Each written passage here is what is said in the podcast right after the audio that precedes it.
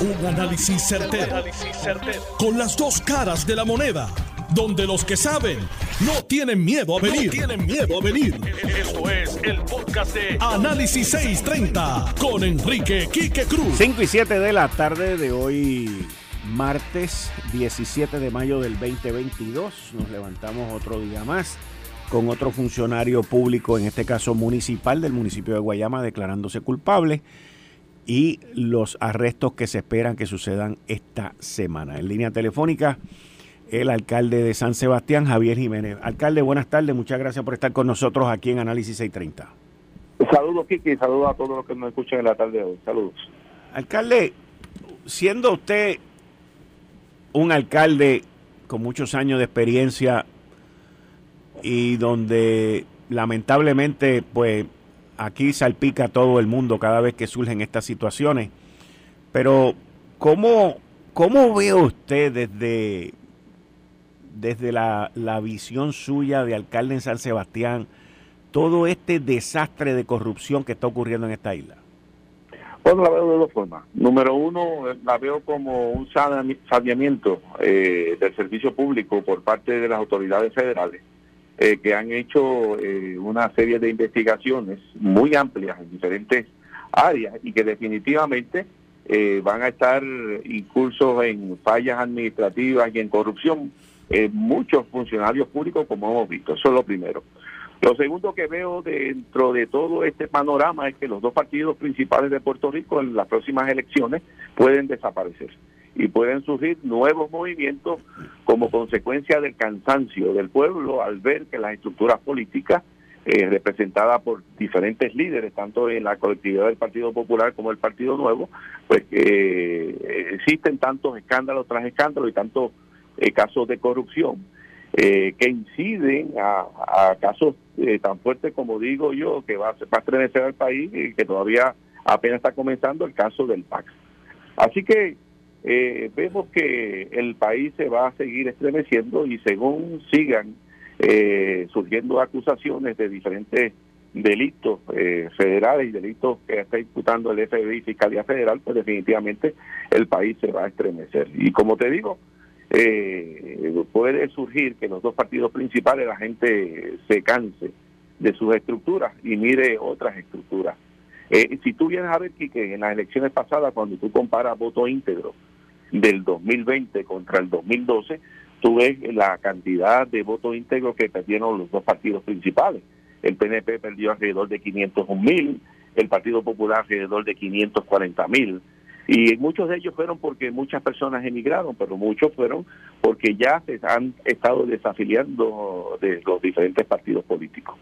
Y otro punto que hay que considerar aquí que es que muchas veces estas eh, contratistas eh, y políticos que son acusados cuando empiezan a negociar las penas son muy muy suaves de muy poco tiempo y yo creo que el gobierno de Puerto Rico a través de justicia eh, debe comenzar también una serie de investigaciones e imputaciones de evasión contributiva a todos aquellos que fueron sobornados, tuvieron ingresos como concepto de esa evasión contributiva, que son tributables.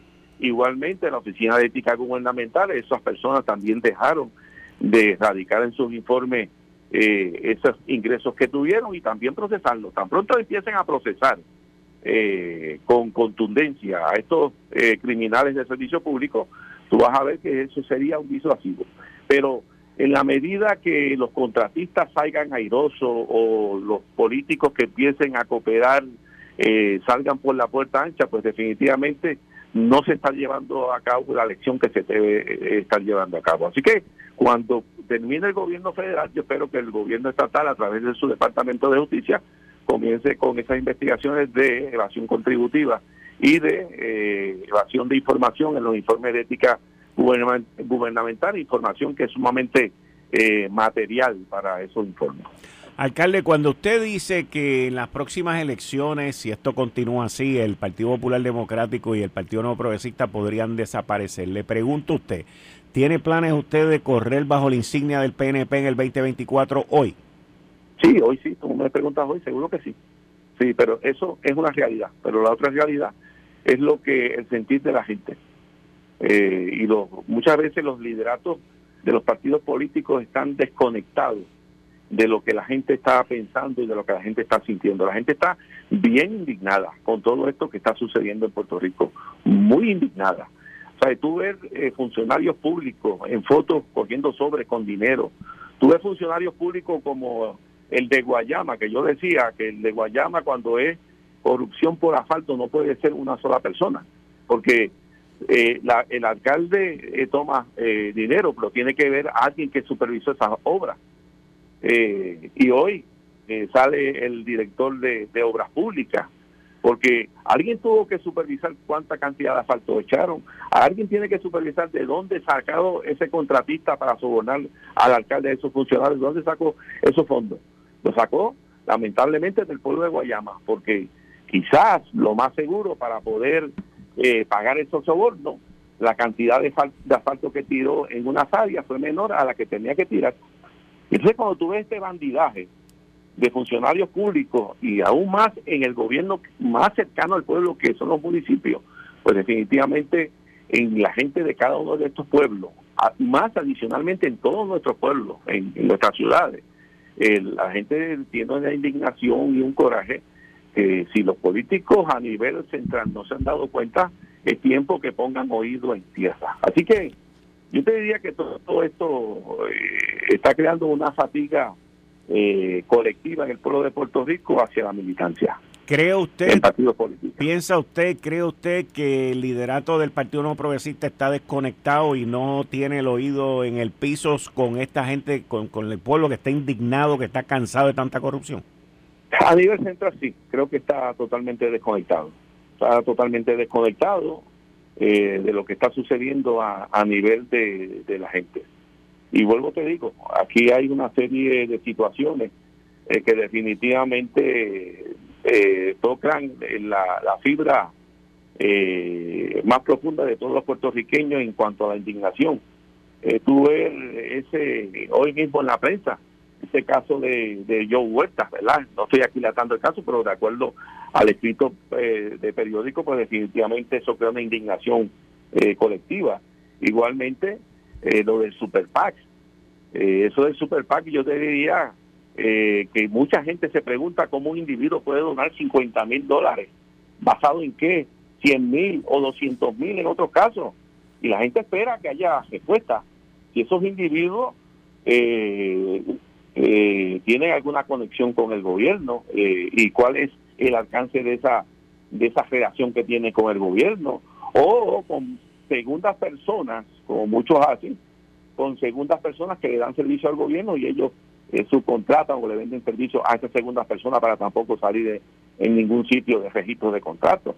Hay muchas cosas que hay que explicar eh, y meramente con decir que aquello fue aquel que se declaró o el otro que se declaró, la gente no está conforme con eso. Eh, y yo espero que todo esto pues se pueda clarificar, todo esto que ha sucedido, eh, eh, todas las conspiraciones que pudo haber, que se puedan revisar. Y como te digo, cuando tú ves tantos líderes en la legislatura, líderes en la alcaldía, líderes a nivel de gobierno estatales, pues definitivamente causa, causa una indignación y una preocupación mayor eh, tan cercano como en estos días se está discutiendo el caso de la gobernadora Wanda Vázquez. La gente está en la expectativa para saber qué es lo que realmente eh, está pasando ahí. Eh, y eso, eso añadido a las circunstancias que hemos pasado nosotros como pueblo puertorriqueño después del huracán María, después de los terremotos, después de la pandemia, créeme que existe una ansiedad y un grado de coraje en nuestra gente a nivel de, de, de nuestra ciudad, de nuestro pueblo. Fíjese, alcalde, yo si estoy correcto en la manera que interpreto lo que usted me acaba de hablar del huracán María y de la indignidad que hubo después del huracán María y de lo que motivó a la gente a tirarse para la calle dos años después del huracán María, pero que eran unos sentimientos y unas emociones que estaban ahí guardadas por muchos años. Eh, yo veo cierta similitud en términos ahora de la indignación con estos casos de corrupción, porque la gente está viendo que la mayoría de estos delincuentes andan por ahí, están felices de la vida, se dejan retratar. O sea, y estoy principalmente hablando de, de Félix Elcano Delgado, que es el niño símbolo de todo esto. Eh, y, y, eso pues puede crear mayor rechazo. Eh, eh, entendí bien, esa es mi interpretación de lo que usted dice, pero de la mía, entendí bien lo que usted estaba diciendo. Totalmente, no puede haber impunidad, no puede haber impunidad en estos individuos. Y vuelvo te digo, si hacen algunos acuerdos con Fiscalía Federal, eh, el gobierno de Puerto Rico debe examinar todas las desviaciones de ley a nivel estatal, ¿verdad? Y hay desviaciones porque los fondos que se recibieron eran tributables, sean lícitos o no lícitos igualmente eh, eh, tenía que radicar un informe de ética. Así que esa gente, yo espero que, pues, si salen airosos en cuanto a una pena leve a nivel estatal por haber cooperado, pues espero, digo, a nivel federal, pues espero que a nivel estatal pues se procesen. Igualmente estos contratistas, no puede seguir la impunidad.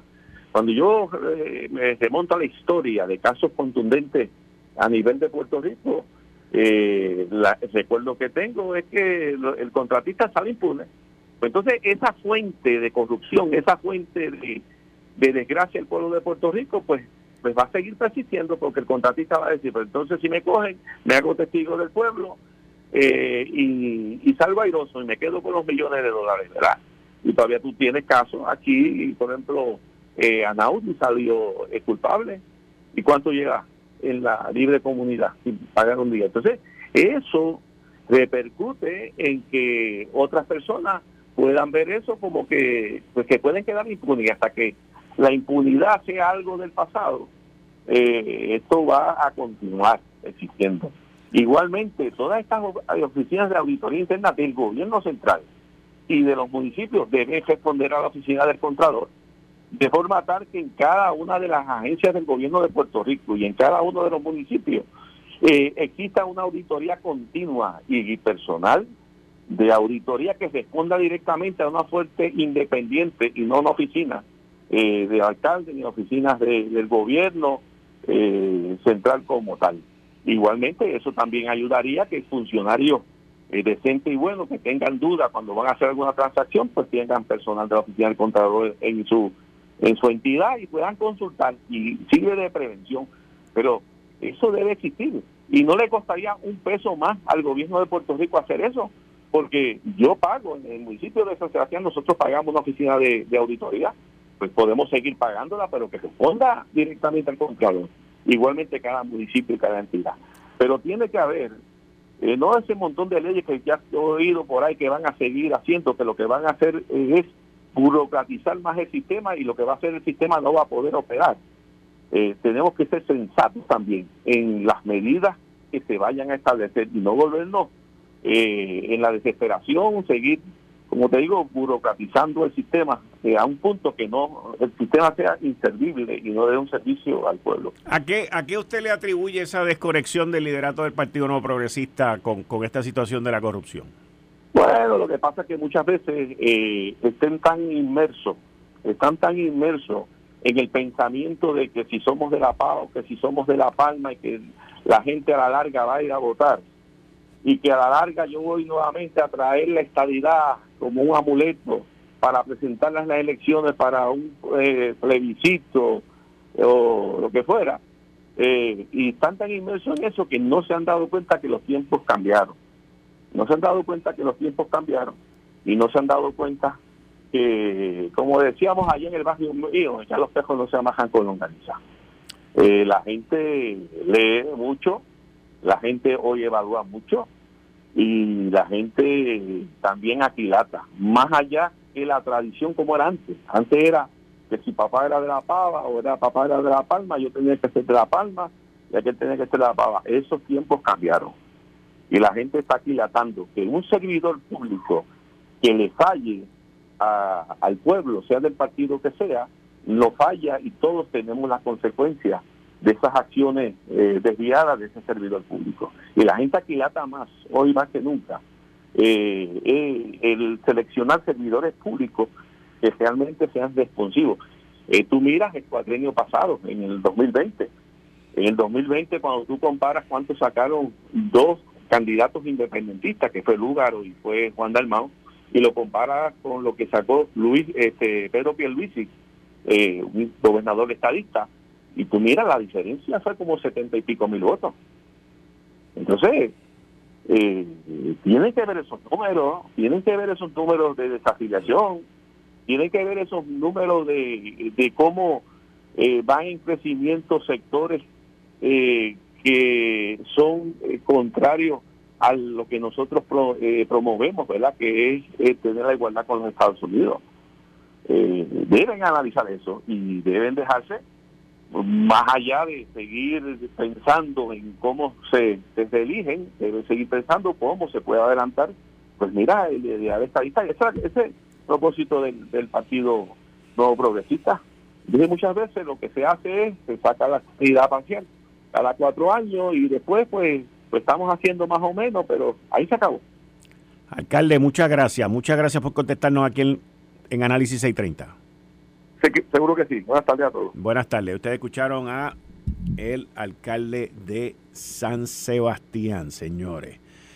Y Javier Jiménez. Miren, y hoy el tema ha sido que Joey Jiménez, el del Super PAC, estuvo alambrado por varios meses. Eso se sabía en el círculo de la calle y se había escuchado, no solamente él, pero también se había mencionado que Blakeman andaba alambrado y que el otro andaba alambrado. Hoy en día todo el mundo que está cooperando pues está alambrado. Esa es la política de, de los procesos federales y cómo se están dando ahora, en donde si tú eres una persona que cometiste unos delitos y te agarraron y te confrontan con tu realidad, pues entonces tú te conviertes en un informante, tú te conviertes en uno alambrado y tú eres parte del rompecabezas este enorme, porque esto es enorme, de lo que está sucediendo en Puerto Rico. Oscar Serrano saca hoy un artículo en Noticel titulado Amigo de Pierluisi estuvo alambrado durante un año en cooperación con el FBI. Y en, una parte del artículo, que es la que quiero compartir con ustedes, dice, informantes de Noticel en el Partido Nuevo Progresista señalaron que desde que Pierluisi llegó a Fortaleza en enero del 2021, e incluyendo hasta apenas unas semanas, Fuentes Fernández y su familia visitaron frecuentemente el palacio, me imagino que es Fortaleza, incluyendo para pernoctar y extendiéndose el privilegio también en otras residencias oficiales del gobernador de la playa de Fajardo y la del campo allá en Jajome, en Calley. Ahora, después de eso, esta es la parte muy llamativa. Dice, el documento añade que entre mayo del 2021 y diciembre del 2021, Fuentes Fernández obstruyó la justicia al divulgar información confidencial sobre la existencia de esta investigación federal a un sujeto de la investigación y entonces hacer declaraciones falsas a los investigadores sobre esas divulgaciones. ¿Y a qué se refiere esto? Dice, las fuentes dijeron que esta divulgación indebida fue hecha al licenciado Alejandro Figueroa Colón, quien fue director ejecutivo de la campaña de Pierluisi Urrutia para la primaria a la gobernación del Partido No Progresista del 2016, en la que resultó favorecido el luego gobernador Ricardo Rosselló Nevares y participó en la campaña del 2020. Las autoridades federales se enteraron de la divulgación por el propio Figueroa Colón, refiriéndose a Alejandro Figueroa Colón, añadieron las fuentes. Figueroa Colón no ha sido procesado como acusado ni como cooperador acusado. Figueroa Colón no contestó llamadas de este diario digital. Los informantes del Partido No Progresista corroboraron que Fuentes Fernández y Figueroa Colón estuvieron en reuniones en las que se discutió el financiamiento de la campaña por la estadía para el plebiscito que se llevó a cabo simultáneo con las elecciones generales en noviembre del 2020. Eso es un dato que yo entiendo que Oscar lo, lo maquilla un poco con informantes del PNP y todo ese tipo de cosas. Pero mm, esto apenas está comenzando. La semana pasada, la semana pasada, cuando se formó todo aquel revuelo, voy a tener que ir a una pausa, pero para poder, este, y les voy a comentar.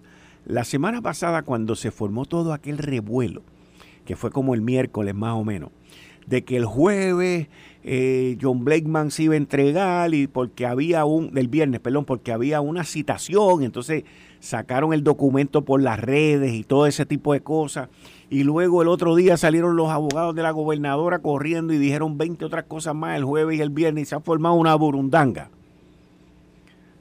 Pues una, una de mis fuentes me dijo la semana pasada, mira, ese, ese information que está para el viernes a las 10 de la mañana, no tiene nada que ver con esas cosas, ni tiene que ver con Blakeman, ni tiene que ver con Wanda Vázquez, ni tiene que ver con nada de esas cosas. Con lo que tiene que ver es con corrupción en un municipio. No me dieron más detalles. Pero ahora lo entiendo.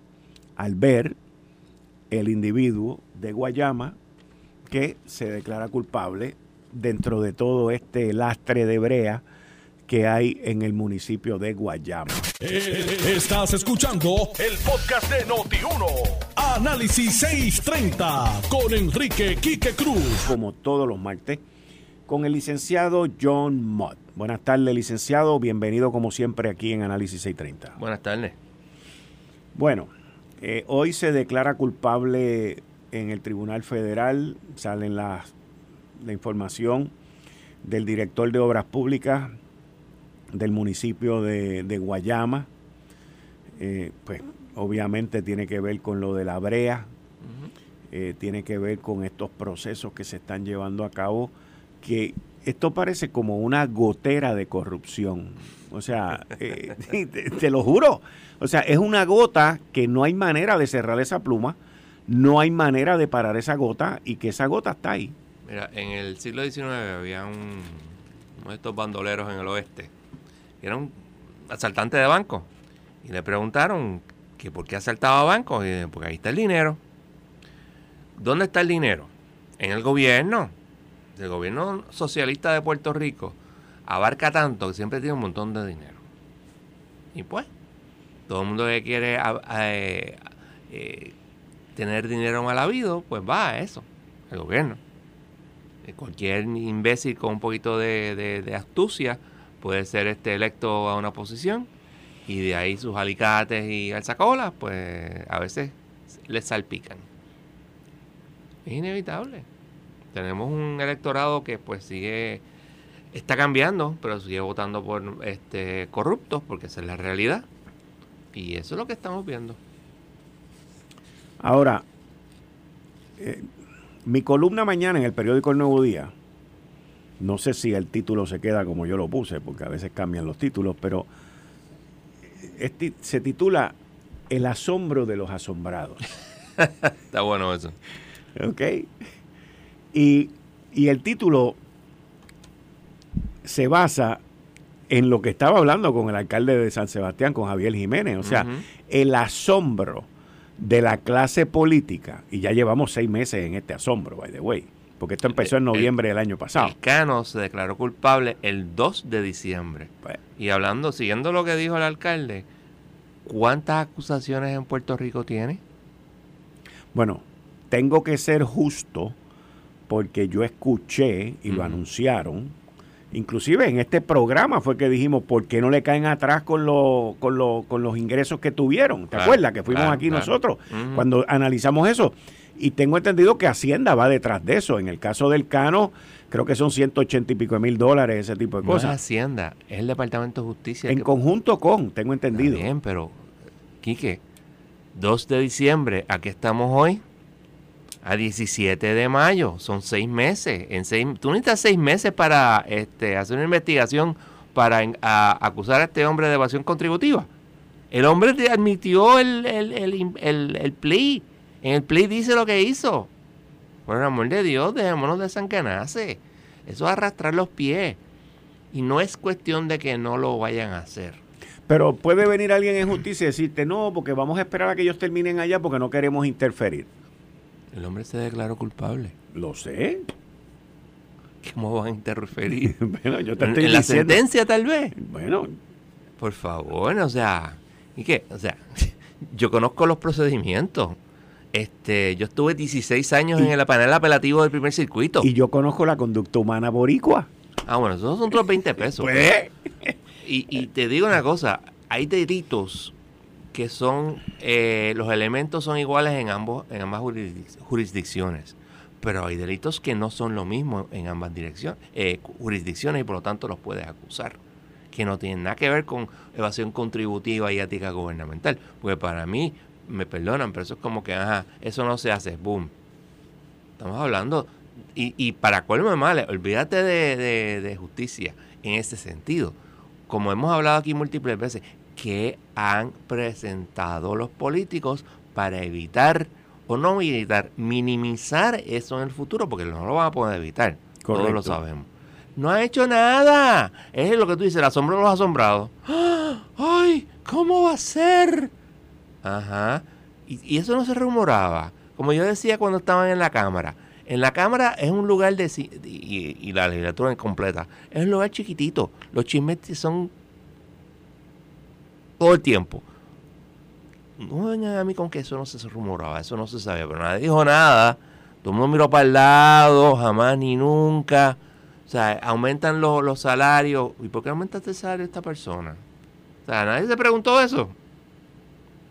Bueno, pues tú sabes, este, mira, al, hacerse de la vista larga, porque pues de todas maneras no está, yo no, yo no lo hago, lo haga otro, es su problema. Pues mira, todos su- sufrimos por ello. Y la, y la reputación de los políticos nos lleva a que a Carmelo Ríos, El secretario del Partido Nuevo el, Progresista. el partido, lo insultaron en, en Allí en el Capitolio. Capitolio.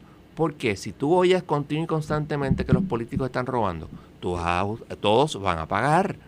Pues límpiense ustedes mismos. Ah, no, pero jamás ni nunca. If you can't stand the heat, get out of the kitchen. Ahora, ¿cómo tú catalogas, ves, analizas el, es todo esto que está ocurriendo con las campañas? Eh, Y en específico estamos hablando de leyes federales. By the way, tú y yo ayer compartimos una noticia que en Puerto Rico no ha salido, que es que Ted Cruz, Ah, sí, Ted el Cruz. senador de Texas, Sí, republicano conservador, ganó su propio caso. Si quieres, eso es un punto importante. Ok, y, y esto no ha salido en Puerto Rico. No, no ha salido. Pero dale tú, que tú y yo estuvimos hablando de esto ayer, dale. El lunes sale una opinión del Supremo de Estados Unidos. Ayer. Estos son los hechos. ¿Sí? Ted Cruz en la campaña, creo que fue del 2018, le presta 260 mil dólares a su campaña. Esto es bien común allí. No es ilegal para nada. El candidato le presta a a su su, campa- campaña Dinero. dinero. La campaña le paga, le devuelve. Me le- acuerdo que Hillary Clinton en un momento le prestó un millón de dólares a su propia eso campaña. pasa. Eso pasa. Y como dice el Supremo, mira, esto es bien común en los que retan. ¿Qué pasa? Hay una ley que establece que tú puedes pagar eso, devolver ese dinero dentro de los primeros 20 días de donaciones a la campaña posteriores a la, ca- a la A la elección. elección. en los primeros 20 días. Después no puedes, eh, no, pues no puedes reembolsar más de 250 mil dólares. Pues a él le También- reembolsaron después. También hay un límite de 250 no, mil esos dos, do- no, el límite de 250 es después de los 20 días. Después de los 20 días. 20 días. O- Por eso no le dieron los 260. Ok. Y él protesta y lleva una impugnación y después el Supremo baja la, la, la, la, la, y dice, mira, esto es parte de la primera enmienda. Cuando tú tienes una limitación al free speech, tú tienes que, el gobierno tiene que justificarlo porque esto es un derecho fundamental. Dice, el gobierno no me lo ha justificado. ¿Por qué? Si todo el tiempo se, se está reembolsando, está esos 20 días, después de esos 20 días no lo puedes reembolsar. Explícame. Y no, no había manera de explicar eso. Fue un, un hiccup de la, de la, porque es una legislación de la, de la legislatura federal, Congreso. Y le dijeron, mira, esto no es válido. Y una cosa bien interesante, que es importante en Puerto Rico, ellos hicieron como una explicación. Una cosa es un quid pro quo, que yo te pago para que tú hagas esto. Y otra cosa es que tú contribuyas a una campaña pensando que tal vez el candidato vaya a favorecer alguna de tus posiciones. Son dos cosas diferentes. Y lo dijeron así mismo. Y una cosa es válida y la otra no lo es. Así que el simple hecho de las contribuciones, y, eh, vamos al, entorno puertorriqueño, uno. Se te quedó una parte del caso de Ted Cruz. ¿Qué pasó? Que ah, hubo un candidato, que no fue Ted Cruz, pero hubo otro candidato que se prestó dinero el 18%.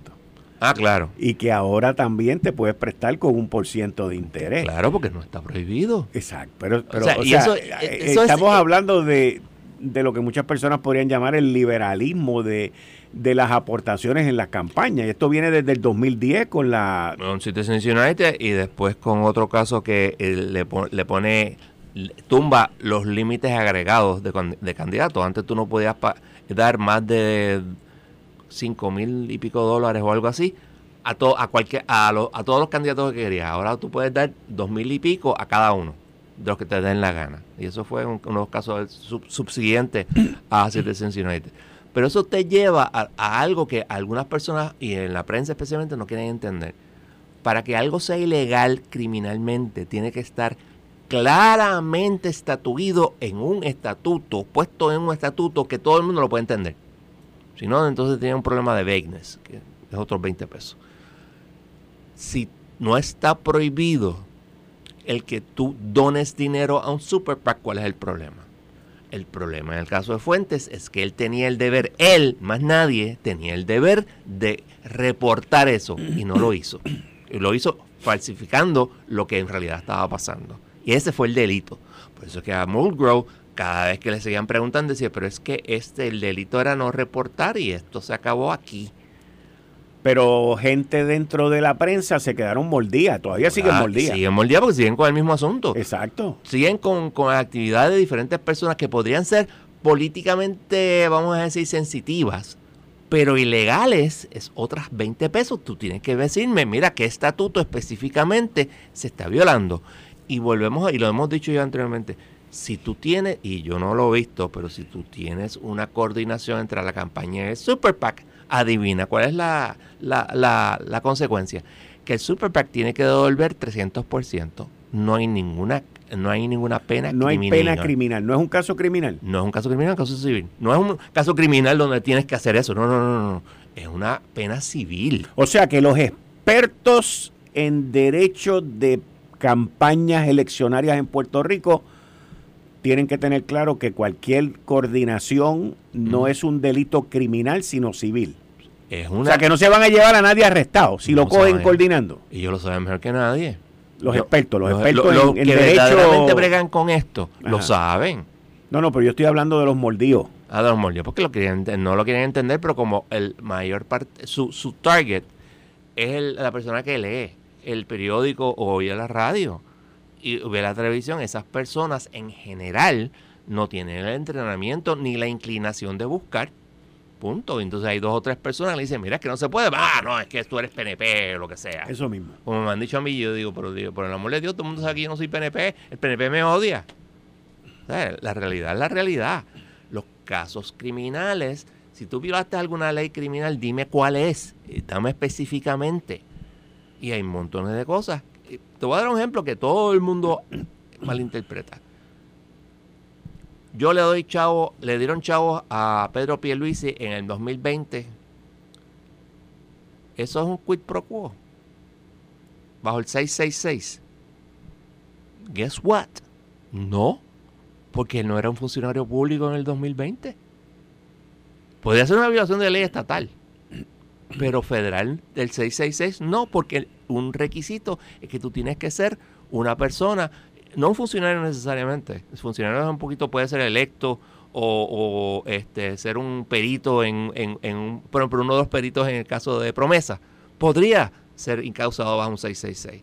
Pero Pedro Pelvicio no era ninguno de ellos, porque cuando estaba en la campaña él ya había renunciado, ya no lo estaba. Y eso como que, hello, piénsenlo. Cuando ustedes tengan duda de si alguien violó una, una ley, lean la ley y ahí se dan cuenta.